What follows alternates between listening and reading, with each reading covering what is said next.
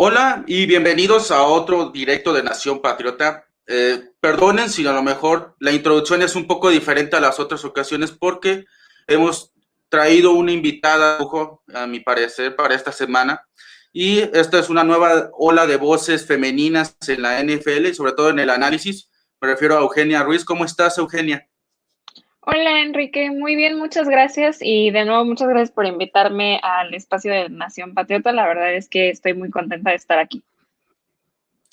Eh, te traigo porque eh, checando tus trabajos me parece muy interesante lo que has hablado de otros drafts, sobre todo en la pasada edición del 2020. Tuviste ahí por ahí unos videos muy interesantes en tu canal de YouTube que invitamos que chequen porque sí está muy bueno. Y comentabas mucho sobre la parte virtual del, del evento, y que era un poco diferente y lo hacía más dinámico el asunto. Y ahora parece que volveremos a tener presencia física. Ya, se anunció que Roger Goodell va a estar eh, teniendo contacto con los jugadores que asistan y los equipos ya van a estar en el edificio en Cleveland. Así que, eh, ¿qué te deja esto de regreso a la normalidad, por así decirlo? Porque es a medias. Sí, justo como mencionas, ¿no? Es como algo a medias porque no es el draft al que estamos acostumbrados en años anteriores, ¿no? Con público, que creo que era lo que más le daba sabor, por así decirlo, al draft, ¿no? Y esa era una de las grandes interrogantes el año pasado, cuando sucede todo esto de la pandemia. El hecho de que no iba a haber público, eh, pues hacía que las cosas fueran muy complicadas en ciertos aspectos, porque, como digo, algo de lo más interesante que tenía el draft era justo los fans, ¿no? Que eh, mostraban sus emociones cuando, eh, bueno, eh, pasaba cada pick, ¿no? De cada equipo. en este caso me parece que, bueno, el tenerlo a medias con cierta presencia física es solamente un resultado de la realidad en la que estamos, donde vemos que también los eventos físicos o las situaciones físicas poco a poco vuelven a la normalidad, pero no como antes, ¿no? Sino con un poco más de, medidas. Creo que en términos para los equipos es mucho más fácil porque el estar en un mismo lugar, al menos digamos a, la gente importante de cada equipo, eh, también permite que haya un mejor desarrollo a la hora de la toma de decisiones. Entonces, creo que en ese aspecto, pues es, un muy buen acierto. Ahora, no sé cómo vaya a funcionar eh, la cuestión como hacia el público, ¿no? Algo que me gustó el, el año pasado, pues fue justo que las reacciones de los jugadores eran muy genuinas porque estaban en su casa o, con sus familias. Más cómodos.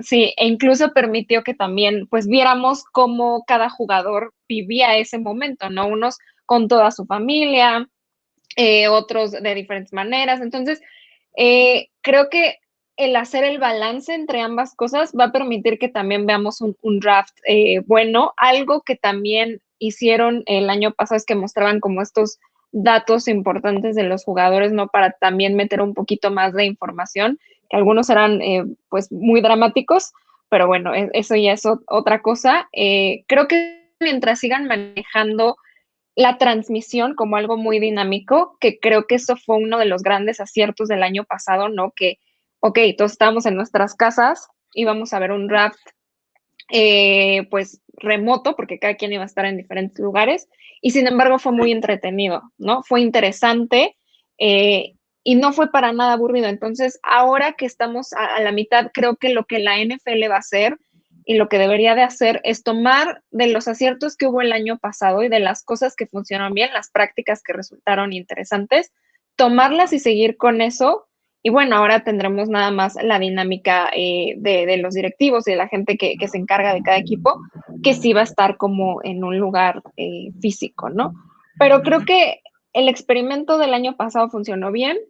Eh, habrá que ver cómo es este año, pero creo que van a adaptar, como te digo, muchas cosas que les funcionaron el año pasado. Y pues poco a poco vamos a ir retomando esta normalidad, entre comillas, porque quizá pensando en uno o dos años a futuro, pues ya podamos ver de regreso al público, ¿no? En especial en Estados Unidos, que la vacunación va más avanzada que en otros lugares. Sí, así es.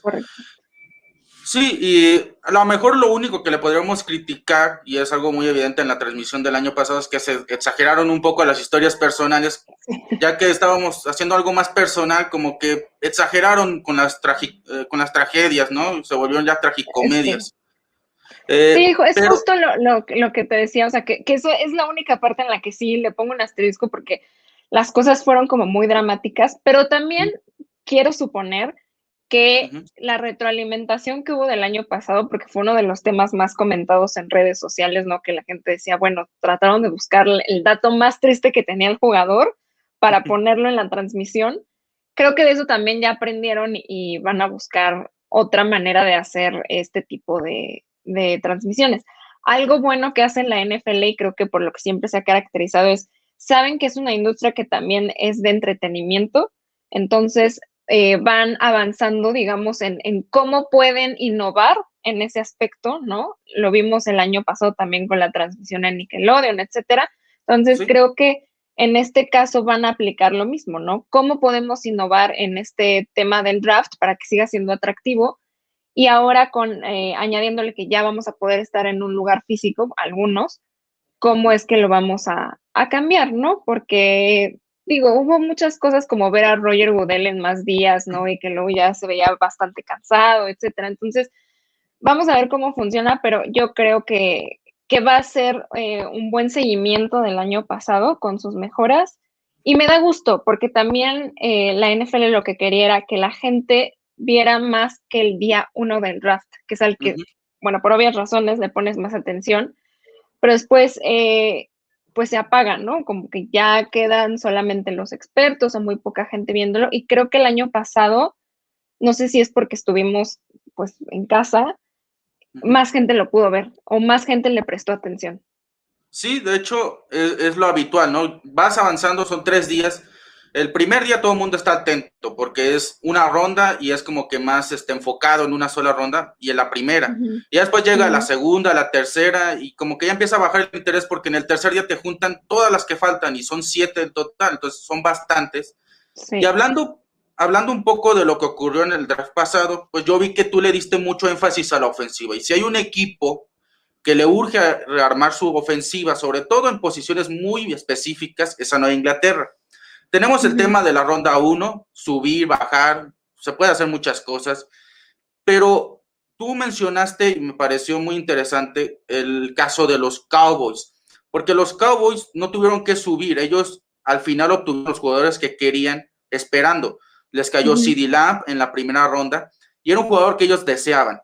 Entonces, a Nueva Inglaterra le podría llegar a ocurrir lo mismo. No podemos predecir la, la aleatoriedad del evento, pero ¿Cómo crees que eh, le podría suceder a Inglaterra? ¿Qué ves más probable? ¿Subir, bajar, quedarnos? Eh, si tú tuvieras que pensar como Bill Belichick en este momento, ¿qué es lo que verías tú en el evento? Pues mira, la verdad es que em, todo va a depender de la estrategia que tenga Bill Belichick. Nosotros podemos hacer suposiciones, ¿no? O de qué es lo que creemos que urge más para el equipo. Y a final de cuentas, pues él será quien, quien tome la última decisión, ¿no? Yo creo que si quieren ir por un quarterback, naturalmente tendrán que subir de posición. ¿Por qué? Porque los quarterbacks, nos guste o no, por más que queramos decir, bueno, es que también hay otros jugadores que hacen la diferencia y que pueden llegar a ser clave, es lo que más buscan los equipos, ¿no? Y, sobre todo en las primeras rondas. Entonces, si New England va por un quarterback, tendría que subir en, en la posición para lograr tener un buen coreback. No estoy diciendo que después digo, hemos visto cosas, ¿no? Ya sabemos exactamente qué, pero eh, en este caso, si tú vas a ir por tu primera selección, por un coreback, no te puedes esperar a que te llegue el turno. Creo que sí debería de, subir en las posiciones. Sin embargo, si ellos deciden que el coreback lo pueden esperar para otras eh, rondas, creo que no tendría mucho caso subir. A mí me da mucha curiosidad saber por qué va a ir Bill Belichick literalmente en la primera ronda, porque suele ir, luego, luego solemos cuestionar un poquito las decisiones de Bill Belichick, al menos en los últimos años, de su primer pick, ¿no? Porque suele ser un jugador de una posición que no es que no mm. la necesite el equipo, sino más bien que sabes que existen otras prioridades y que habría otras posiciones a las cuales darles ese primer pick y sin embargo no lo hacen, ¿no? Y le das el beneficio de la duda porque dices, bueno, quizá vio en el jugador algo que, que, realmente necesitamos tomar, ¿no? El año pasado los Cowboys creo que corrieron con un poco de suerte porque literalmente les cayó el jugador que querían, el jugador que necesitaban y a final de cuentas, aunque no fue una buena temporada para ellos, lo que sí vimos es que es un jugador que promete. Sea, tuvieron la, la, la, oportunidad de, de tomar eh, una posición que realmente les hacía falta y que en este primer año sí hizo la diferencia si no hubiéramos tenido la lesión de Dak Prescott, quizá hubiéramos visto algo diferente, porque adicional a eso, su división pues no estaba muy eh, pues fuerte, ¿no? Como para que realmente tuvieran que tener un equipo súper poderoso para hacer la diferencia. En el caso de New England, creo que depender de esa suerte en estos momentos es muy arriesgado, porque a diferencia de la situación de los Cowboys, en esta división creo que eh, y todos sabemos, al menos dos de los cuatro equipos, o bueno, dos de los tres equipos que no son New England, están muy fuertes, están muy bien posicionados y están reconstruyendo ese equipo de una manera en la que puedan ser competitivos, sabiendo que, bueno, eh, los, los Patriots también están buscando reconstruirse. Entonces, me parecería muy arriesgado como eh, tirar la primera ronda a, bueno, vamos a ver qué, qué es lo que, lo que llega, ¿no? Yo quisiera creer que obviamente tienen ya una estrategia planeada para ese primer pick, pero al final de cuentas, pues Bill Belichick nos puede sorprender. Eh, ya vimos todo lo que pasó en la agencia libre, ¿no?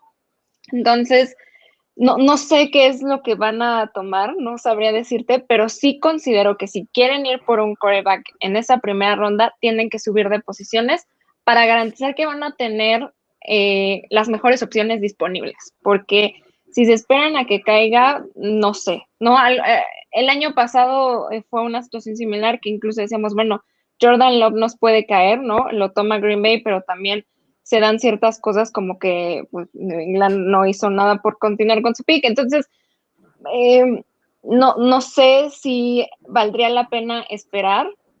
Yo diría que, que no, pero también, pues yo lo veo desde una una cara muy de, fan, ¿no? De que siento que nos surge un coreback líder, un coreback franquicia que pueda desarrollar un equipo a futuro, ¿no? No ser una solución a corto plazo, pero no sé qué, qué es lo que va a pasar. Sí, es algo que ya hemos platicado este, aquí entre nosotros en el pasado. Y pues generalmente coincidimos en que para tener el mejor coreback de la primera ronda, pues hay que subir, no puedes esperarlo, porque si no te arriesgas a no tener nada, ¿no? Quedarte como el perro de las dos tortas, dicen por ahí. Pero viendo que como fan a veces uno desea pues que suba Bill Belichick por un coreback, eso también implica perder cierto eh, valor en las siguientes rondas, porque tendrías que dar algo a cambio para hacerlo. Eh, me imagino que tú, al tener esta visión de que tal vez sí te gustaría más que subieran.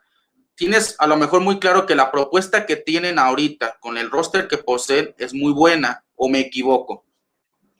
Pues mira, siento que eh, mejor que el año pasado definitivamente lo es.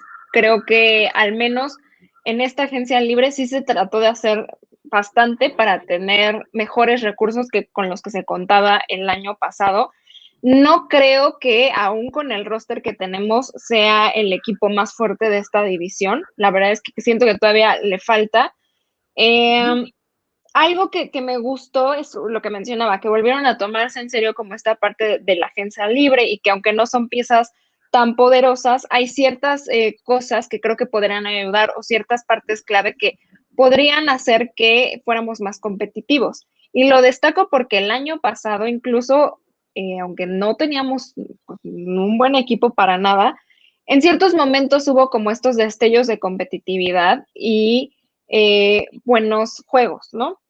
Entonces vamos a ver si con estas adiciones, que son mejores que algunas que teníamos el año pasado, sí se puede mejorar, pero siento que para pelear por el primer lugar en esa división todavía falta eh, para que los Patriots puedan pues pelear por ese lugar. Pero también hay que ser eh, coherentes con lo que está pasando y pacientes, porque un equipo que después de 20 años de estar en el mejor de los niveles, se le van muchísimas piezas claves, otras empiezan a, a, envejecer, ¿no? Porque es algo natural. Es muy difícil mantener un ciclo de nuevas generaciones y que sigas estando al mismo nivel sin que tus rivales, en especial los divisionales, hagan algo al respecto. tuvimos 20 años en los que pudimos darle la vuelta a esas cosas y creo que fue espectacular, pero creo que sí también tenemos que ser pacientes en que no de la noche a la mañana vamos otra vez a ser el primer lugar en nuestra división, a pasar automáticamente siempre a playoffs, ¿no? A estar en la conversación siempre por los campeonatos de la AFC. O sea, creo que tenemos que ir tomarnos las cosas un poquito eh, despacio. Es un buen avance, pero no creo que nos alcance para ser líderes de división. Me gustaría, obviamente, que, que estuviera equivocada y que fuera así, porque pues eso es lo que al final uno espera como, como aficionado, pero es un buen avance, pero no creo que sea el, el único avance que vamos a tener o que ya es como, bueno, ya con esto ya, ya ganamos la división otra vez. No, creo que todavía falta. Sí, y de hecho, de lo que has dicho, mencionas que el coreback sí es relevante. O sea, no, no te tendría uno que preguntar si Cam Newton y Jack Dolegala y Jared Stidham van a llevarnos al siguiente nivel, porque evidentemente no lo han hecho y les falta algo, ¿no? Pero en, general, Bill Belichick ya no se hace más joven. Eso también, lo que mencionabas de los jugadores también aplica en el entrenador, porque ya tiene 69 años. Y pues es un entrenador que, si uno se fija, pues en realidad sí ha pensado en no entrenar tan viejo. Y en la, en la NFL hay un límite de edad aparentemente, 73, 74 años. ¿Qué dirías tú que, le, que podría hacer que en Inglaterra tenga un giro de 180 grados? O sea, en el draft, si hicieran algo una posición, un jugador que les diera ese giro de 180 grados o definitivamente no lo ves posible? Es que es muy complicado. O sea, eh, somos muy idealistas en el sentido de que creemos que ya, por ejemplo, si New England escoge un coreback en la primera ronda, ¿no? Y es un coreback de los que queremos o un excelente coreback, ya con eso se va a solucionar la vida. Pero la realidad es que no. Mira a, algo similar que pasa en otros equipos, como por ejemplo eh, los Chargers. Los Chargers encontraron a su coreback franquicia para el resto de muchísimos años, ¿no? Justin Herbert es un gran coreback, eh, dominó como esta generación de los nuevos corebacks en esta temporada 2020, pero aún así le falta o le sigue, le seguía faltando algo a los Chargers para que fueran competitivos. Sí podríamos eh, eh, decir que el coaching obviamente influyó muchísimo y de hecho le metió el pie en varias ocasiones y por eso no, no fueron mejores. Pero también en su división está Kansas City, que tiene un equipo mucho mejor, a pesar de que los, eh, los Chargers están siendo comandados por creo que uno de los corebacks con un futuro más brillante en la NFL. Entonces, por una buena pieza que tú escojas en el draft, eso no va a cambiar la situación en la que está tu equipo, que es darle un como un refresh completamente a lo que antes estabas acostumbrado a ver, porque poco a poco las piezas se van moviendo y hay que ir ajustando, pero mientras los equipos que están en tu división, pues a lo mejor ya van un poquito más adelantados en ese aspecto, es mucha estrategia, son muchas más cuestiones que voy a agarrar un buen jugador y listo, no estoy diciendo que nos tiremos a pensar que ya la temporada está acabada y que no ah. hay eh, ningún, ninguna oportunidad, pero creo que sí tenemos que ser bien realistas y decir, ¿el equipo va a mejorar? Creo que sí. También depende del draft que hagan y pues cómo resultan esos jugadores en el draft. Pero de igual forma, eh, así como hay un Justin Herbert que se pudo acoplar en el primer año, pues van a existir jugadores que en el primer año no se van a acoplar. Vamos a tener que esperar y va a haber algunos que van a resultar pues ser una mala elección o que no sirvieron para la NFL de alguna forma. Entonces, en este caso creo que si New England hace un buen draft, las cosas van a mejorar 100%. Podríamos competir por un segundo lugar, también lo creo posible. A lo mejor hasta por un primer lugar, pero no creo que con eso sea como, bueno, ya, de nuevo somos uno de los equipos más fuertes de la NFL, porque tienes a muchos otros cuyas piezas no solo ya están más entrenadas, sino que también son mucho más fuertes, ¿no? Entonces hay que tomárselo con mucha paciencia y creo que mientras el equipo vaya mejorando, o sea, de verdad veamos una mejora real, creo que con eso va a hacer toda la diferencia porque significa que vamos encaminados a que eh, en un futuro muy cercano de nuevo podamos volver a ser muy competitivos como antes, ¿no? Pero sí hay que tomar las cosas con calma y con paciencia, porque no todo sucede de la noche a la mañana y te digo, no porque incluyas a un jugador, mágicamente todo va a cambiar. Hay excepciones, las hemos visto, estaría increíble, pero de nuevo hay que también ser realistas con lo que está pasando y la situación en la que estamos. Sí, es, es una suma de un todo, porque al final no deja de ser un equipo. Y tienes razón en, en, lo que es el proyecto, porque ya que mencionamos a los rivales divisionales de la Inglaterra, pues hay que ver el caso de los Buffalo Bills. Ellos hicieron muy buenos drafts en 2017 y 2018. Josh Allen no empezó muy bien su carrera en la NFL. Muchos, de hecho, le cuestionaban esa sangre fría a la hora de jugar los partidos importantes. Hay un juego que tiene contra Dallas en sus primeras temporadas en la que verdaderamente juega muy mal. Le cuesta el partido a los Bills. Y hoy en día, pues habrá más de un jugador que realmente habrá más de un aficionado, perdón, que realmente lo considere uno de los mejores de la actualidad. Y realmente no ocurrió de la noche a la mañana, fue un trabajo junto con el staff de los Bills y junto con este jugador para irse acoplando y teniendo una idea más clara de lo que había que hacer. En Inglaterra tiene un sistema muy difícil, ¿no? Es exageradamente complicado y muchos jugadores veteranos de gran jerarquía lo han mencionado. Entonces, también importa mucho la selección, no importa si tenemos a Trevor Lawrence, si no encaja, no va a encajar. Y tú que has seguido al equipo por muchos años, pues yo creo que sería muy válido preguntarte qué tipo de coreback crees que a Bill Belichick le haría mucho, este, a lo mejor moverse realmente por él, porque el año pasado les interesaba Herbert, pero no se subieron al número 5 global. Y este año pues parece que pueden subir, pero no parece que sea la generación como para perder la cabeza, pero uno nunca sabe, ¿no? Bill Belichick a tiene esas decisiones raras. Y ya conocemos al menos cinco de esta generación.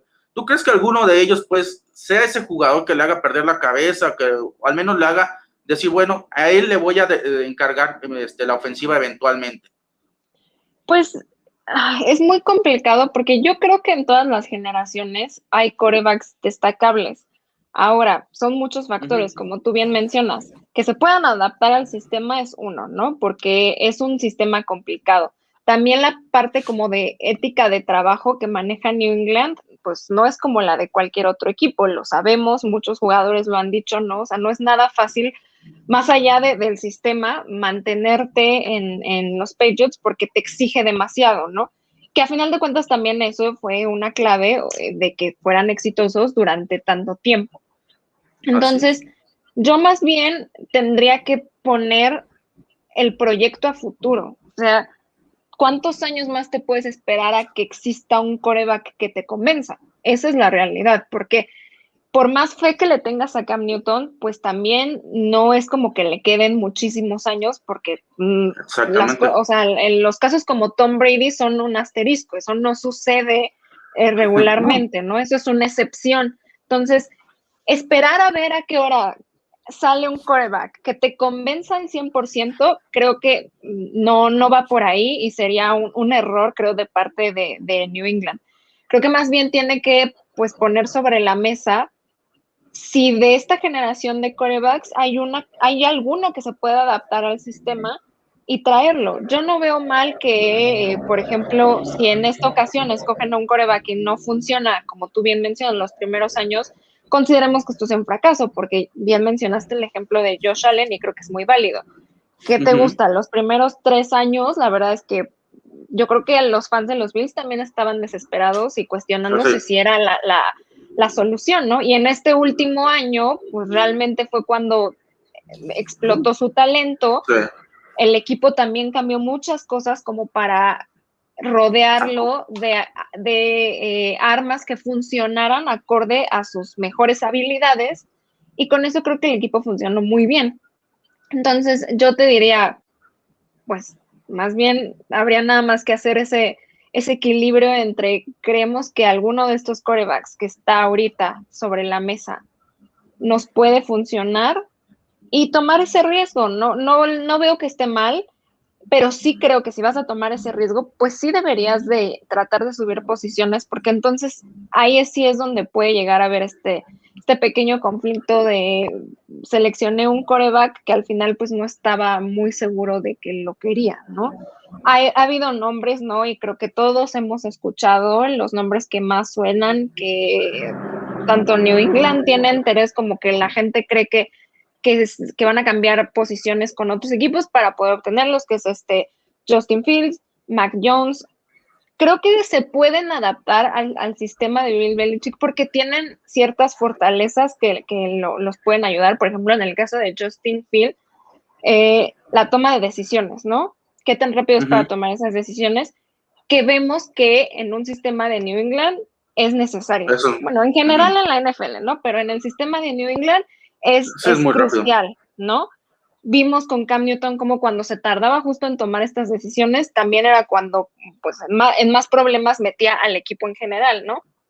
Este, y en el caso de Mac Jones, como esta precisión y también el tiempo que tiene, o sea, como el timing que tiene. Entonces, hay ciertas cosas que, que pueden funcionar, también en su caso, por ejemplo, que es muy bueno bajo presión, otra cosa que es muy importante para New England. Entonces, eh, hay ciertas cosas que creo que se pueden moldear en un jugador, ¿no? Aunque no esté al 100% convencido de que, de que, es la mejor decisión.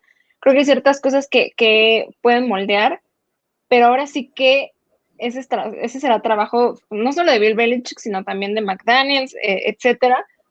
Y habrá que ver también que también se acopla con lo que ahorita tienen de receptores, porque creo que esa es otra clave. Podrás tener un excelente coreback, pero si no le das buenas armas, pues también no va a poder brillar. Entonces, por esto digo que es como una etapa eh, que va progresando, ¿no? O sea, ok, ya tienes un coreback que tiene estos skills que creemos que pueden funcionar dentro del sistema de New England, perfecto.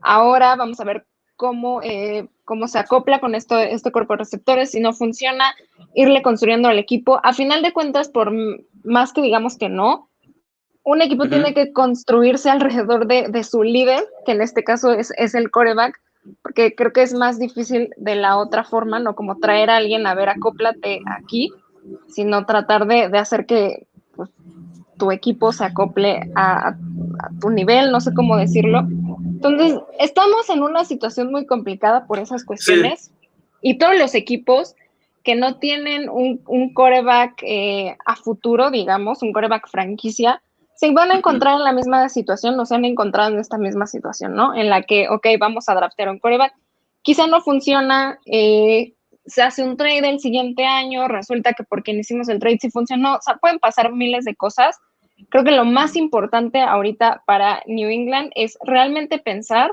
no en soluciones a corto plazo, que siento que fue lo que pasó el año pasado, sino pensar en crear otra vez una franquicia futuro y pues eso tomará los años que tenga que tomar, pero se tiene que hacer de la mejor manera posible. Sí, y creo que, que, has dado justo en el clavo, porque ¿de qué sirve tener al mejor coreback todos los tiempos? Lo vimos en 2019, si tienes un cuerpo de receptores paupérrimo. O sea, tú le lanzas y él le puede poner el mejor pase del mundo y el coreback no, lo, el coreback no va a hacer que los atrape con la mente ni nada. O sea, él les pone el balón, ellos saben cómo lo atrapan y si lo atrapan.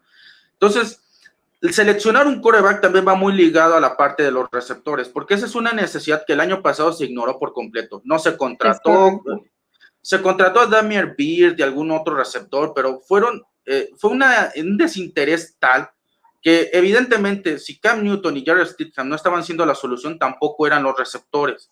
Y este año, no importa si le invierten o no al coreback, dejemos ya un poco al lado de eso, también hay que ver qué pasa con los receptores. Es una clase muy interesante, de hecho creo que es igual de buena que la del año pasado.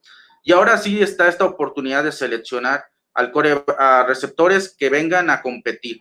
Ya no está Julian Edelman, pero hay alguna base de veteranos importante y necesitan competencia porque tampoco se puede asegurar que tienen el lugar ganado. Y yo creo que en la medida que seleccionen un coreback, sea antes o sea después, tiene que venir con un receptor. Y aún sin venirlo, tiene que estar ahí. Entonces, eso nos lleva directamente al tema de Edelman, porque se retiró y como él, vamos a ver que no va a haber otro. Pero esto es quizás por las intangibles que él tiene. Y a mí me gustaría dedicar un, pequeño y breve espacio a que tú me definieras con una palabra Julian Edelman. Pues mira, creo que la palabra que le puedo dar es corazón. porque si había algo que tenía Julian Edelman por el equipo, era eso, era 100% corazón. Y muchas veces también creo que es parte importantísima de un jugador para un equipo porque, y no es como que supla el talento ni nada, o sea, no por tener la mayor pasión y convicción, pues ya con eso, pero sí creo que es muy importante a la hora de ciertos momentos clave, que era justo donde Edelman brillaba más, ¿no? Mucha gente hablaba de que, bueno, sus números no eran espectaculares, sobre todo durante la temporada, y es verdad, pero también lo mismo, por el sistema que maneja New England, ¿no? Que reparte el, balón, no es como que dependa de, una sola estrella. Cosa que me gustaba mucho de estos 20 años que, en los que New England fue lo mejor de la NFL, ¿no? Que realmente era un equipo, o sea, la suma de todos era lo que hacía del equipo un éxito. Entonces, Julian Edelman, eh, lo que más eh, ayudaba uno era que realmente creía en su líder, que era Tom Brady, ¿no? Y que realmente era como que yo voy a hacer mi mejor esfuerzo, dar mi mejor esfuerzo por mi líder. Y lo vimos en, en los Super Bowls, eh, en los últimos Super Bowls, ¿no? Donde Julian Edelman fue pieza clave para que los pudieran ganar. Eh, esta parte de convicción de no darse por vencido, que creo que también es sumamente importante y que tanto Brady como él jalaban a los demás en el mismo equipo. Les hacían genuinamente creer que no todo estaba por vencido, a pesar de que las cosas pues no se veían nada bien, como era el Super Bowl 51, ¿no? Ellos dos fueron los que más creyeron en, que realmente podían darle la vuelta al partido, aunque la verdad es que yo te puedo decir que, te gusta, un 96% del mundo decía como, no, esto ya no va a pasar, ¿no? Incluidos eh, nosotros aficionados de los Patriots. Entonces, creo que eso fue de las cosas más clave que destaco de, de Edelman, que él siempre quiso ganar, quiso eh, llevar al equipo al mejor lugar porque creía firmemente en el equipo, en su líder, en sus aficionados, ¿no? Y veía mucho más allá del tema de yo quiero ser el mejor receptor de la NFL o incluso el mejor receptor de mi equipo. O sea, él era como, ¿cómo puedo hacer que mi equipo gane, que le vaya bien? Porque eso automáticamente va a hacer que me vaya bien a mí, ¿no? Entonces, por eso toda esta discusión de que si merece ir al Salón de la Fama y no, creo que a Julian Edelman, mira, no le puede importar menos porque a final de cuentas, creo que un jugador no viene a la NFL con la meta de yo quiero estar en el Salón de la Fama, sino de yo quiero ganar. Y a final de cuentas sabía que, en este equipo en el que estaba era su mejor posibilidad para hacerlo. Por eso, y lo mencioné en ocasiones pasadas, cuando, no recuerdo en qué, en qué año, se vuelve agente libre y sí va a escuchar opciones de todos los equipos y pues todos ya lo veíamos en, otro lugar. Y luego regresa a New England y es como, no, me di cuenta que esta era mi mejor opción. Claro, porque él puso sobre la mesa también su parte como de lealtad al equipo y creo que por eso esa parte de, de corazón, esa palabra sintetiza muy bien lo que fue Julian Edelman en los Patriots porque en cada partido en el que él estuvo metió todo su corazón para que el equipo pudiera tener los mejores resultados. A veces no se pudo, es normal, pero sí creo que lo dio todo. O sea, yo no me quedo con esa sensación de que Julian Edelman no dio todo en la cancha ni dio todo por los Patriots. Yo me quedo con esa sensación de que efectivamente él hizo todo lo que estaba en sus manos para poder lograr el objetivo que a final de cuentas pues es eh, ganar.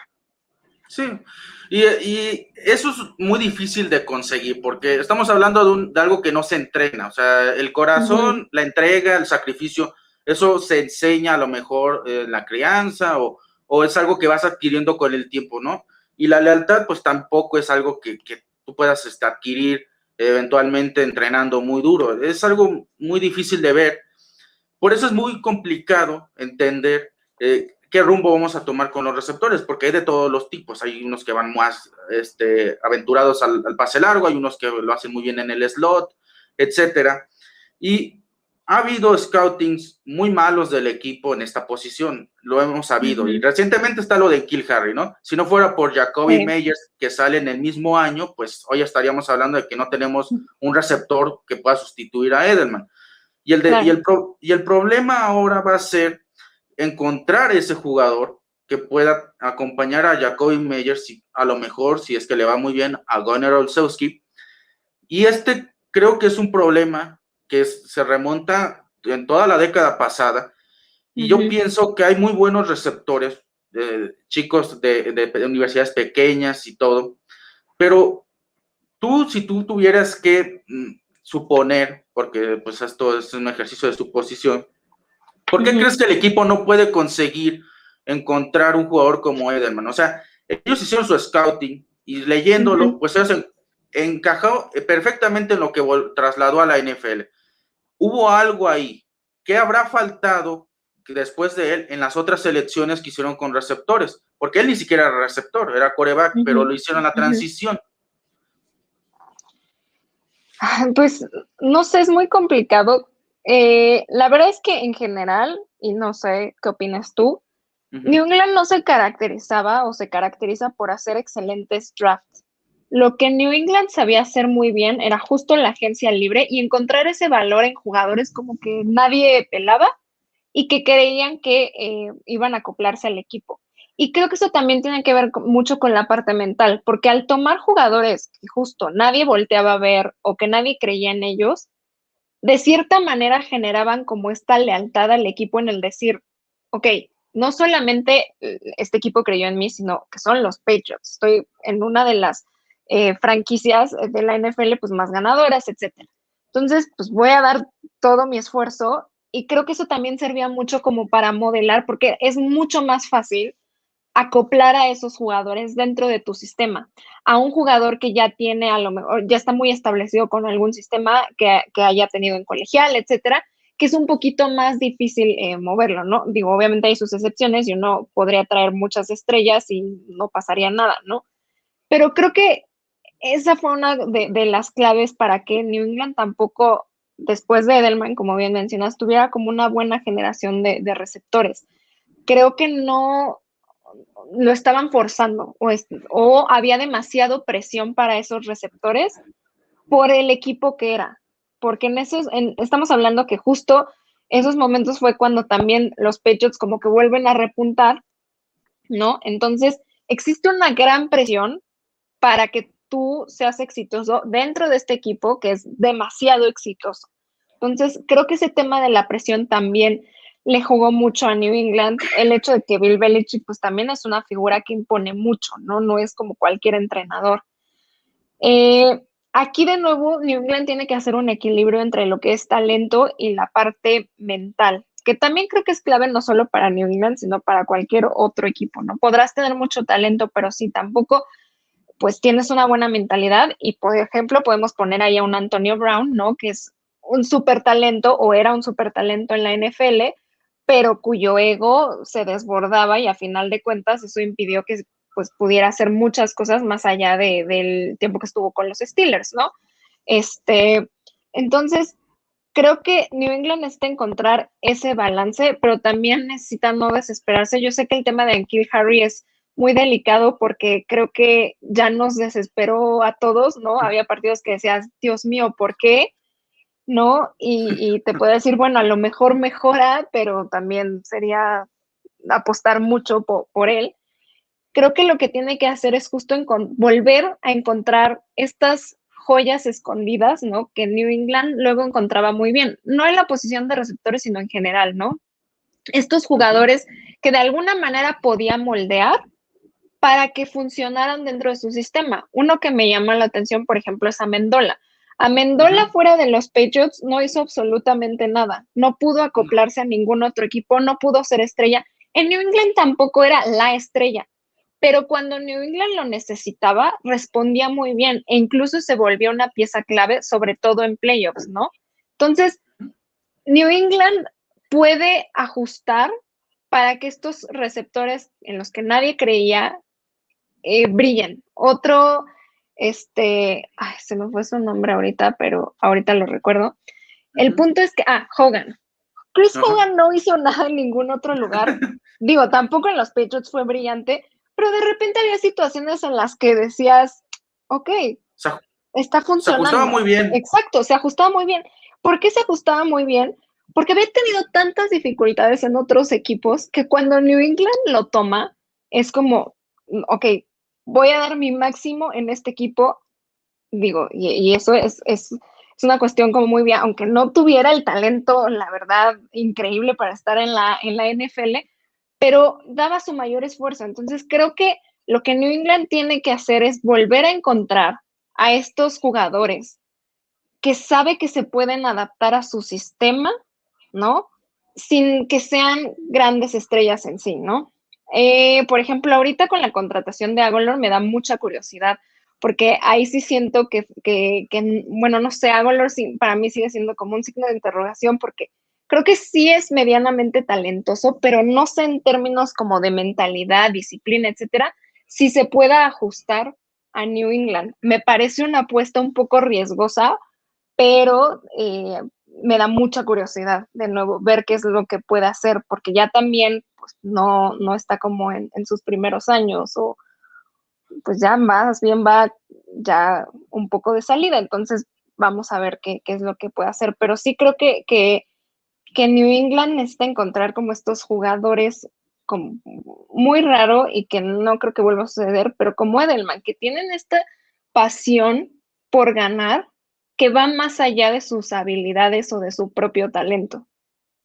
Sí, y, ese detalle que mencionas es algo que se ve mucho en algunos prospectos. Por mencionarte algunos, pues está Jalen Darden, que es un chico de una universidad pequeña, tiene la gran desventaja de que es muy chaparrito. Haz de cuenta que él mide apenas unos setenta y tantos.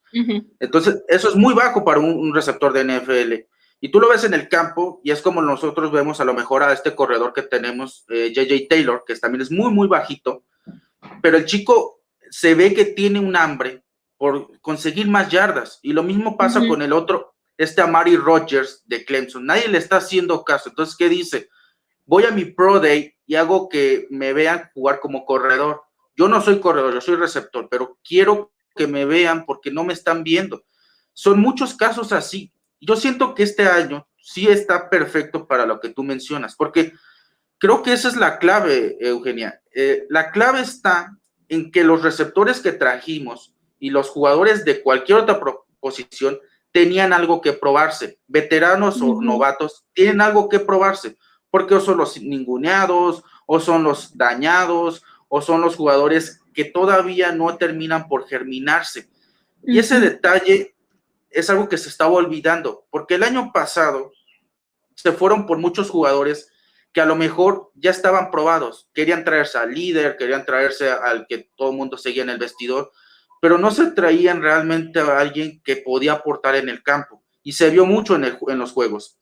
Eh, no fuimos pocos los que cada partido decíamos, ya por favor que marquen el final del partido porque este equipo le falta ganas, o sea, había un momento de quiebra en los, en los juegos donde ya no tenía ni el más mínimo interés por tocar el balón, era simplemente pases cortos, pases cortos, ni siquiera presionaban al mariscal de campo, era ya lanza, anota, pasemos a lo que venga, y era de verdad lamentable la mentalidad que tenían. Y este año se apostó por traer la gente de capitanía en la agencia libre. Ahora probablemente en el draft se vaya a traer a la gente que tenga pues esa hambre, ¿no? Eh, ¿no? No hay que mirar tanto al talentoso, hay que mirar al que pueda hacer más, porque es algo que yo leí hace tiempo. No mires al jugador que lo que hace ahorita, tú no ves lo que hace el prospecto ahorita, tú ves lo que te puede entregar más adelante. Y a veces eso es lo que nos falla mucho porque pues no somos scouts, pero sí hay, es muy interesante porque a veces el jugador que pueda hacer más con lo que le dan, no es tanto eh, malo, sino que es también ver qué tanto se puede preparar para la NFL, porque es un mundo muy salvaje, ¿no? Para un, novato. Y los jugadores que llegan a los Patriotas, pues llegan a una institución que tiene 20 años a cuestas ganándolo todo. Y el aficionado no perdona. Y sobre todo en Boston, y yo creo que tú ya tienes esa experiencia, en Boston son muy rencorosos. Si el jugador tiene un mal, un mal día, se le echan encima, sea en básquetbol, sea en béisbol, sea en fútbol americano, no lo quieren, lo odian, le agarran coraje. Y que tú tengas un jugador como Edelman, que por 10 años te hizo este, funcionar, y luego tú dices, pero ¿por qué lo mencionas al Salón de la Fama? No lo mencionas al Salón de la Fama porque tenga los mejores números, lo mencionas porque tuvo el temple de aguantarse y tirarse la mitad de esa dinastía entregando resultados aunque no los hizo al principio, lo hizo constantemente hacia el final. Yo creo que ahí creo que has dado de pleno en lo que se necesita en el equipo, ¿no? No es tanto lo que vemos en el jugador ahorita, sino lo que nos puede entregar. Ver si ese chico puede obtener más yardas. A veces en el video ahí está, ¿no? Pero no lo vemos. Decir, ya hizo la recepción, ¿no? Qué bonita recepción hizo el prospecto. Pero no vemos qué hizo después. A veces se quedan con el balón, a veces no quieren saber qué más pasa. A veces ese interés por conseguir más yardas te dice mucho del prospecto, ¿no? Yo siento que no es la única posición que hay, ¿no? Porque también vemos que en defensa falta muchas cosas. Pero el próximo año aparentemente ya habrá muchos huecos, ¿no? En tackles ofensivos, safeties, porque no sabemos qué le va a pasar a David. Y en este momento hay muchas necesidades adicionales. Y a mí me gustaría preguntarte, ¿cuál crees que sea una necesidad de aquí a un año? Y este draft puede más o menos encontrar a lo mejor una solución para prepararla. Pues eh, es que como bien mencionas, creo que hay varias posiciones que ya eh, por cuestiones de contrato el siguiente año pues van a ser muy necesitadas, ¿no? Entonces, pues sí, ahorita nos enfocamos en la figura de coreback porque sabemos su importancia y porque también sabemos que lo que tenemos en estos momentos no es una solución a largo plazo tampoco, ¿no? Entonces, si dejas a un lado eh, estas dos posiciones que son receptor y coreback de las que hemos estado hablando, pues yo te diría, por ejemplo, un, cornerback por los contratos que terminan en 2022, el tema de Gilmore o de JC Jackson, ¿no? Un offensive tackle también por lo mismo, por los contratos que terminan el siguiente año.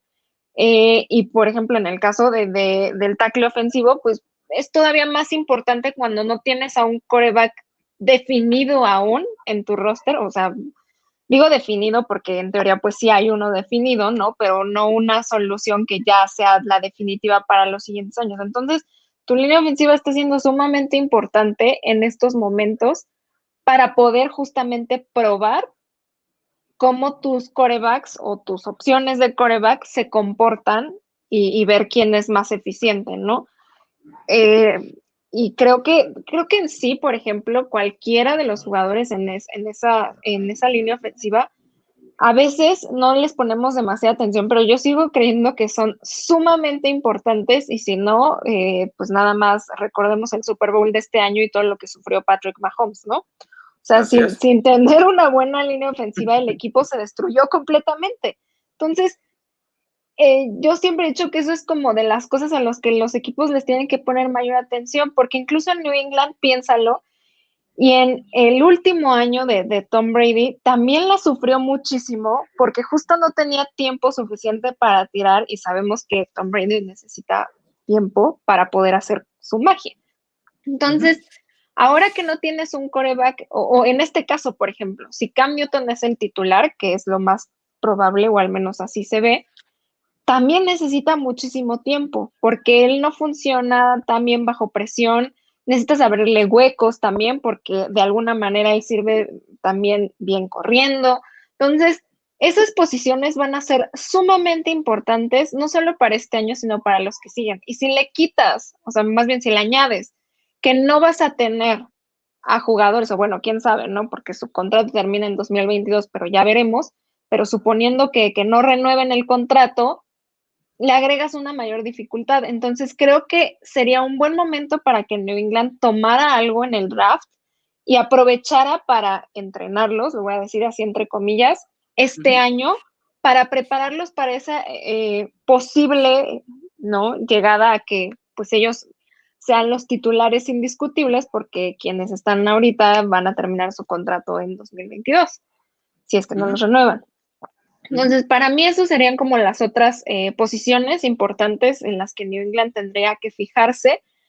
Eh, New England, al menos en los últimos años, se vio más agarrando posiciones defensivas, ¿no? En, en el draft vamos a ver si, si vuelve a ser Belichick lo mismo, pero ojalá si sea, eh, si es defensivo, que sea un cornerback, perdón, y si no es un cornerback, como te decía, un offensive tackle, eh, algo por ese estilo que nos pueda ayudar, porque luego sí se va por posiciones que dices, ok, pero no lo necesitábamos tanto como esta, ¿no? Y que sí es como, mm, el año pasado creo que su primera selección fue un safety, ¿no? Y era como necesitamos muchísimas otras cosas antes que un safety. Entonces, a, mí sí me desesperó un poco eso, pero repito, New England no está acostumbrado a hacer buenos drafts.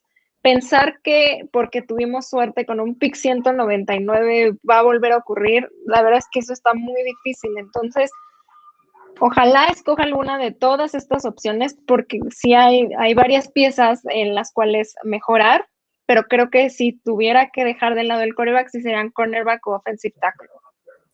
Sí, además creo que lo que me ha gustado mucho lo, que has dicho, porque dices, eh, el, draft no es bueno para Inglaterra, o sea, eso no es la característica de Inglaterra. Y el año pasado, el año pasado se nos queda muy grabado porque es muy, muy reciente.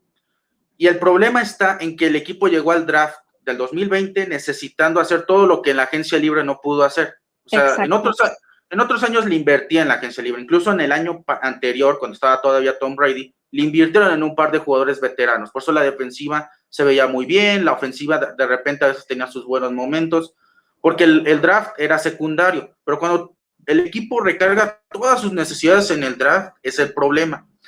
A lo mejor esa es la clave este año, que ya eh, la agencia libre se hizo toda la gran inversión y afortunadamente el, draft se está dejando para unas cuantas posiciones, pero son posiciones clave porque si, aunque sean cuatro, no tienen un buen tino para seleccionar, pues vamos a tener problemas y no siempre tienes 60 o, más millones de dólares disponibles para gastar eh, y esto es consecuencia de varios años dejando y dejando descuidado al equipo, así que tampoco es algo muy positivo. Y yo pienso que de todo lo que hemos comentado, pues lo importante es la paciencia, ¿no? A veces seleccionamos lo que nos gusta. A mí me gustó mucho el año pasado la selección de Dalton King. Y hay mucha gente que dice los alas cerradas del equipo son una porquería, son un desastre. Yo quiero ver qué puede hacer más porque a lo mejor no le sacaron todo el potencial. Creo que en la posición que está a lo mejor no está funcionando. Habrá que ver qué pueden hacer. Y va a haber muchos casos así este año, ¿no? A lo mejor no van a funcionar en donde creemos. Devin McCarthy, que ya lo mencioné hace poco, él fue seleccionado como esquinero y lo terminamos convirtiendo en safety porque no daba una como esquinero y funcionaba más como este apoyador en el fondo. Y va a pasar mucho, ¿no? Pero la gran ventaja es tener una base sólida. Yo creo que este año ya hay una base sólida. Si tú tuvieras que escoger de cualquier movimiento, selección que se pudiera hacer, eh, ¿cuál tú dirías que te gustaría mucho? Que tú dirías, me satisface y a lo mejor me hace olvidar un poco lo que pueda venir después, porque yo ya estoy satisfecho. Y esta pregunta es muy difícil eh, y siento que es muy, pues justo, muy difícil porque uno ha visto cómo en la historia de la NFL escogen, pues en la primera ronda técnicamente el equipo se va por el mejor pick disponible, ¿no? Y termina siendo un verdadero fracaso por muchas cuestiones. Y hay picks que nadie nunca se acordó durante el draft que resultaron ser pues unas joyas escondidas, ¿no? En este momento y por la premura, yo sí diría que es necesario que escojan un coreback, pero no sé si es más mi desesperación hablando de, de que necesito que encuentren un coreback franquicia futuro, ¿no? Porque realmente no veo las cosas claras, o si realmente creo que eso es, lo que mejor tienen que, a, la mano, ¿no? Y volvemos al tema de las dos figuras que, de las que estaba hablando, de Justin Fields y de Mac Jones, ¿no? Creo que podrían irse por alguno de los dos corebacks por esas fortalezas de las que estamos hablando. A mí en particular, por ejemplo, Justin Fields, y, la verdad es que no veo mucho colegial, entonces tampoco es como que sea una experta y te pueda decir ah, es la mejor opción porque he estado analizando sus juegos y eso, no, estaría mintiendo. Pero creo que eh, de lo que he visto, ¿no? La fortaleza que tiene en el brazo le hace falta mucho a New England. Necesitamos un coreback que tenga de nuevo fortaleza en el brazo porque la presión que no sé si es el mismo tema de la línea ofensiva o que sea, la presión en la que se ha encontrado New England, por ejemplo, el año pasado, era lo que también hacía que las cosas se complicaran mucho para el equipo, ¿no? Y si bien Cam Newton es un quarterback más móvil y eso te da ciertas ventajas, porque justamente con la presión, pues puedes encontrar huecos o encontrar alguna otra solución, creo que sí es necesario que tengamos un quarterback eh, atlético en el sentido de fortaleza en el brazo y que no le tema hacer, a tomar como estas decisiones rápidas. Entonces, eh, creo que ese, es un, jugador que a mí me gustaría ver, pero de nuevo, la, la cuestión puede ser muy difícil porque, y es que es la misma desesperación que te hace hablar, ¿no? Pues sí, lo, lo, contratan o lo seleccionan más bien y luego, ¿qué, ¿qué pasa si no funciona este año? Ya lo damos por perdido. Ejemplo eh, de algo que que pasó el año pasado con otro equipo, con los Miami Dolphins. No todo el mundo ya está desesperado por Tua y lleva un año en, su, o sea, en su carrera. Siento que es muy pronto como para decir, no, ya ven, se equivocaron al escogerlo, no se recuperó bien de su lesión, etcétera. Y es como lleva un año en el equipo. O sea, ni, siquiera le han dado chance. Eh, volvemos al tema de, de Josh Allen, ¿no? Le tomó años, pero de nuevo también existe esta cuestión, ¿cuánto tiempo te vas a esperar a ver si un jugador realmente te, ofrece pues un rendimiento, ¿no? Hasta cuando dices, ok, ya que con demasiado, ¿no? Creo que sí tiene que probar New England con un coreback en este draft. Es, siento que es lo más lógico por lo mismo que te digo, que Cam Newton, aunque le tengas mucha fe, ya va de salida y por ahí en los comentarios vi que alguien decía que justo de la generación de, la próxima temporada no es mejor. Entonces, ¿cuánto tiempo te vas a esperar? ¿Cuatro años hasta que venga uno que te convenza? Pues la verdad es que no. Eh, y creo que tomando en cuenta, repito, lo que he visto, lo poco que he visto de Justin Fields, puede ser una buena adición. Y más cuando ya tienes un poquito de, armas a la ofensiva que, que ya tienen más experiencia. Y eso creo que es una de, las cosas que ahorita New England debe aprovechar, ¿no? O sea, tienes a Agolor, que volvíamos a decir, pues sí, no es el jugador, pero ya tienen bastante experiencia y lo hizo bastante bien el año pasado con los y Cam, Newton, y Cam Newton no le va a retar el brazo, o sea, Exacto, no va, no, va... correcto. No, no tiene ya esa, esa fuerza, también por las lesiones que sufrió y que nunca fue tampoco un, un coreback que él dependía más como de este movimiento terrestre, ¿no? Entonces, si ya tienes a un Nelson Aguilar que tiene mayor experiencia, algo, por ejemplo, eh, que me gustó mucho fue esta contratación de Hunter Henry, ¿no? Creo que ese es un arma que tienes que explotar al máximo y sí, y creo que estas armas le pueden ayudar a acoplarse a un nuevo coreback en sus primeros años, porque ya tienen la experiencia. Que si fuera al revés, ¿no? Que si todo tu cuerpo de receptores fuera eh, como el del año pasado, pues quizá entonces sí necesitabas un coreba con más experiencia y creo que por eso fue la apuesta Cam Newton. Entonces, en ese sentido, yo ya no veo la razón por la cual no arriesgarse un poquito por un coreback en el draft. Pero de nuevo, si se van a arriesgar, sí esperaría que, o sea, que, que, subieran en las posiciones y que no fuera hasta ver cuál nos cae, porque igual y tenemos suerte, ¿no? Pero y si no. Sí, sí, eso es un tema que siempre va a quedar ahí, ¿no? ¿Cuánta suerte tienes en el evento? Y yo creo que el mensaje que está dando Bill Belichick puede ser muy interesante, porque, como ya dijimos, parece ser que el equipo se ha armado para un coreback joven, que, que le exploten todas sus cualidades, y este chico va a tener a su disposición veteranos que no le van a poner presión porque no saben lo que están haciendo, sino que ya le pueden hasta aconsejar, no, mira, lánzalo así, ponlo así, eh, en qué te equivocaste y todo. Le van a retroalimentar muchísimo. Pero si tomáramos un coreback en las primeras eh, selecciones del draft y dijéramos, y dijéramos, bueno, el equipo subió, este, dio esta cantidad de picks, ¿qué mensaje crees que mandaría Bill Belichick? Pues creo que mandaría el mensaje de que se están reconstruyendo o están yendo por o creyendo en un coreback que puede sostener la franquicia a futuro. Que no lo veo mal, o sea, todo el mundo cuestiona esta parte de de si, o sea, si es una acción desesperada, por ejemplo. Pero yo no lo veo así, yo veo más bien como esta parte de, ok, necesitamos un coreback franquicia futuro. Oye, pero ¿y Cam Newton? Bueno, Cam Newton está ahí y va a estar ahí este año y a lo mejor es titular este año por la cuestión de que necesitas entrenar a quien sea que vaya a tomar su lugar, ¿no? Que en algún momento justo dijimos, bueno, a lo mejor Stirham puede, puede ser justo esta persona, Después lo vimos jugar y no sé si a lo mejor justo le ves que también nos desesperamos mucho con él, pero no lo vimos como esa solución tampoco a futuro, ¿no? Entonces, Cam Newton es eso, es una, un mentor para quien sea que venga después de él, ¿no? Porque por más que, digamos, eh, lo que queramos de él, malas cuestiones, digo, tiene toda una experiencia en la NFL, en su momento, eh, en su momento máximo, digamos, fue muy buen coreback, ¿no? Eh, hizo, pues, hizo competitivas a, las Panteras de Carolina. Entonces, tiene mucho que ofrecer en esa cuestión de conocimiento y experiencia, pero definitivamente ya no es una solución que dé a largo plazo. Entonces, traer a un coreback joven en el draft va a ayudarle también, pues, a, Cam Newton un poquito tener esta competencia, ¿no? De, ok, si voy a ser el titular, tengo que dar mi máximo. Y al coreback joven también le va a permitir aprender de lo que Cam Newton sabe, pero lo, como tú bien decías, de lo que ahora su cuerpo de receptores ya sabe por la experiencia que tiene en la NFL. Entonces, eso va a servir mucho.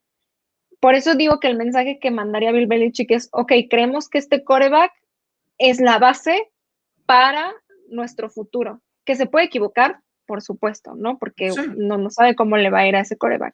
Que hay que tener paciencia también. Si este primer año resulta que ese coreback nuevo es el titular y no lo hace bien, habrá que tener paciencia, porque un año no dictamina la carrera y, y a lo mejor sí encuentras una joya como Justin Herbert que lo hace perfecto en su primer año, pero tampoco te puedes desesperar por eso. Entonces, eh, Sí, aquí, por ejemplo, nos dicen que mantener un año el novato detrás de Newton. Es correcto, o sea, tiene que pensar New England a futuro, ya, o sea, y no en una solución a corto plazo, no te digo futuro de este año y el que sigue, sino qué va a pasar en tus siguientes 5 o 10 años. Entonces, este jugador que va a sostenerte durante ese tiempo tiene que aprender. Eh, yo a veces sí le critico mucho a Miami que hayan como aventado a Tua después de un buen partido, que sea como de, toma, ya vas a ser titular, cuando había mucha presión también sobre él. Mm. Y creo que también por eso el, e, el, resto del año no funcionó como la gente que creía que, que iba a funcionar. Entonces, New también se lo tiene que tomar con calma. Cam Newton le va a servir muy bien de mentor a quien sea que llegue, pero sí creo que tienen que ya ir por un coreback a futuro porque pues, también Cam Newton va a ir envejeciendo, entonces, ¿qué vas a hacer después? Sí, ese es el tema, porque estamos mencionando probablemente los corebacks de hasta arriba, porque vemos hacia abajo y a lo mejor no nos llama tanto la atención. Y es que si lo analizas, pues si ya vas a seleccionar un coreback en rondas medias como otros años, pues mejor quédate con lo que tienes, ¿no? Porque para que traigas un chico que va a estar a lo mejor pensando en tres, cuatro años para siquiera ver su primer partido como titular, sí es muy complicado hacerlo en este momento. Ya no, no estamos como hace un año o hace dos años, ya la situación cambió. Y sí siento que, pues en ese caso, ¿para qué tienes a Stidham si no le vas a dar la oportunidad? Tienes a Stidham, aprovechalo. Si ya no seleccionaste a nadie en primera ronda, pues ya mejor darle la oportunidad a este chico y ver qué puede pasar porque muchos de estos jugadores tienen esa inconsistencia, ¿no? Y además el coreback es una posición muy complicada, ¿no? No es como que se la vas a dejar a cualquiera, hay que ver lo que le ha pasado a los, Broncos, ¿no? Por dejarle la posición a quien sea, este, aunque tienen buena defensa, es un equipo que la verdad cada año parece necesitar un coreback nuevo y eso es desesperante, incluso hasta para el equipo más paciente.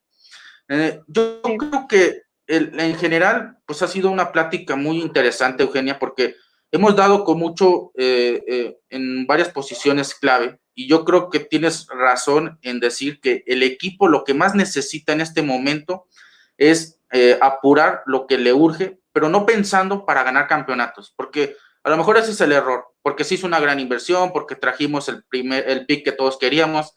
No, se trata de tener una base más sólida y pensar en 5 o 10 años, incluso sin Bill Belichick porque lo que haga ahorita Bill Belichick, este es su gran proyecto. Se lo va a dejar a su hijo, a Josh McDaniels, a quien sea que venga después de él. Y va a ser mucho más sencillo tener una base sólida que de decir, bueno, pues otra vez la, la fallamos, tuvimos cinco años de, de, otra vez de drafts muy mediocres, y hay que volver a gastar mucho dinero. Ya no se tiene, ya no se va a tener a Bill Belichick, ya no se puede hacer magia con tanto dinero. Y sí va a necesitarse que se haga un buen draft. Yo creo que en general nos damos como que esa sensación de que no sabemos qué rumbo pueda tomar el equipo, pero al mismo tiempo es bonito saber que ya hay una base, ¿no? Y ya podemos decir más claramente qué necesita y ya no es tanto. Y a lo mejor el draft parece importante, pero en los planes del equipo tiene un rol secundario, algo más como de desarrollar a futuro. Eh, no sé si tú quieres añadir algo más a toda esta conversación. Pues justo eso que eh, el equipo mejora, al menos en papel se ve mejor y eso creo que ya es un, gran avance. Y lo otro es aprovechar ahorita que el Bill Belichick seguramente quiere ganar a como ve lugar después de ver que Tom Brady pudo ganar sin él. Entonces ahora él es el que tiene que probar, entre comillas, que puede ganar sin Tom Brady. Aprovechar eso, y creo que sí fue un poco el mensaje que mandó en la agencia libre de, ah, la vez pasada no le pusimos atención, pues ahora sí. Entonces, tomar eso, construir una base sólida, y creo que algo también muy importante que le hace falta y que no lo va a hacer este año, pero que puede encaminarse a hacerlo, es encontrar una figura líder. Porque eso va a hacer que cambie completamente la mentalidad del equipo en general si tú tienes a una figura líder, el resto del equipo lo va a respaldar completamente. Y eso era algo muy bueno que teníamos con Tom Brady. O sea, nos guste no más allá también del talento, era que, que era un líder al cual la gente quería estar, jugar con él, ¿no? Quería, o sea, de verdad lo veía como un mentor. Entonces, necesitamos más jugadores de ese estilo en New England, porque creo que eso también le hizo mucha falta eh, el año pasado, que Cam Newton no era el líder de New England. Entonces, hace falta eso, pero creo que sí, la base, como mencionas, es mejor que la del año pasado. Esperemos que funcione bien en este sistema. Eh, hay mucha curiosidad por ver qué van a hacer todos estos jugadores que contrataron en la agencia libre, que son buenos jugadores, algunos veteranos, como mencionas, pero creo que le pueden ayudar mucho al equipo y habrá que ver qué, pasa en el draft y ya viendo qué, sucede ahí, podremos hacer más conclusiones de cómo vemos al equipo, ¿no? Porque no sabemos qué, va a seleccionar y dependerá mucho de eso para también darnos idea de por dónde va a ir New England. Sí, sí. Eh, y yo creo que ese va a ser el, reto, ¿no? Más bien para nosotros es el reto, ¿no? Eh, el equipo ya sabrá lo que quiere pero no, para nosotros es prepararnos para lo que sea, porque uno nunca sabe con, con este staff. Y pues este año parece que están dados a sorprender. Nadie esperaba lo de la agencia libre, habrá que esperar qué ocurra en el draft. Por eso también se cree que pueden subir, porque no lo han hecho comúnmente, pero ¿qué, qué habían hecho comúnmente hasta ahora? Eh, gastaron un montón de dinero, se trajeron un montón de jugadores, este, presionaron por tener grandes contratos ese es el, el, aparente mensaje que está dando Bill Belichick. Espera lo que, espera lo inesperado, ¿no? Y eso es, este, va a ser muy interesante. Bueno, yo quiero agradecerte mucho tu participación con nosotros en la transmisión de este directo, Eugenia. Eh, ha sido muy interesante y muy refrescante conocer estas opiniones porque realmente yo tenía pensadas ciertas cosas, pero tú las has puesto una perspectiva diferente, una nueva dimensión. Yo creo que el espectador que nos escuche y nos vea, pues le va a parecer muy interesante también y eso espero. Eh, mm, no queda más que, invitarlos a que, te sigan en tus redes sociales, también en tu canal de YouTube, porque la verdad es que lo estuve viendo hasta ahora y me parece un, canal muy, eh, muy este, curioso, que tienes unas opiniones muy, muy valiosas. Y pues yo creo que hace falta pues esta voz femenina en la NFL, porque pues como que a veces también hace falta un poco más de, voces, de opiniones y pues nada, agradecerles también este, a nuestros este, espectadores por habernos este, acompañado, los que nos vieron en este directo y los que nos se unan más adelante en el canal, pues agradecerles y decirles que estén mal pendientes de nuestra cobertura del draft de la próxima semana. Eh, no sé si tengas alguna despedida, algún mensaje adicional, Eugenia. Este, este es tu espacio, aprovechalo. Gracias. Pues primero que nada, eh, de nuevo, muchas gracias por haberme invitado. Eh, fue muy, pues estuvo muy padre, la verdad, estar platicando aquí esta hora contigo. También gracias a quienes nos estuvieron viendo o quienes nos van a ver después, no sé. Eh, sí, me pueden seguir, como bien mencionadas, en mis redes sociales, que aquí está, arroba Eugenia R-bajo, en Twitter y en Instagram, y en Facebook y YouTube como Eugenia Ruiz. Entonces, pues por ahí los espero para seguir platicando de los Patriots, de la NFL y a ver qué sucede en el draft la próxima semana. Eh, la verdad es que creo que todos estamos muy emocionados por ver qué es lo que van a hacer, pues no nada más los Patriots, ¿no? Sino el resto de los equipos de la NFL. También eh, echarle mucho ojo a lo que van a hacer nuestros rivales divisionales, porque también ahí, eh, pues, vamos a ver su estrategia, ¿no? De este año. Sobre todo un equipo, por ejemplo, que le fue tan mal como los Jets, pero que ahora traen nuevo entrenador, o sea, que se están renovando hay que prestar atención a ver qué movimientos van a hacer, ¿no? Y también qué movimientos van a hacer los Dolphins, los Bills. Va a ser una semana interesante, estoy segura que va a haber muchas cosas que van a estar sucediendo y pues por ahí estaremos platicando para ver al final qué fue lo que seleccionaron los Patriots en el draft. Esperemos que lo mejor, ¿no? Este, esto ha sido todo por nosotros. Nos vemos en la siguiente edición del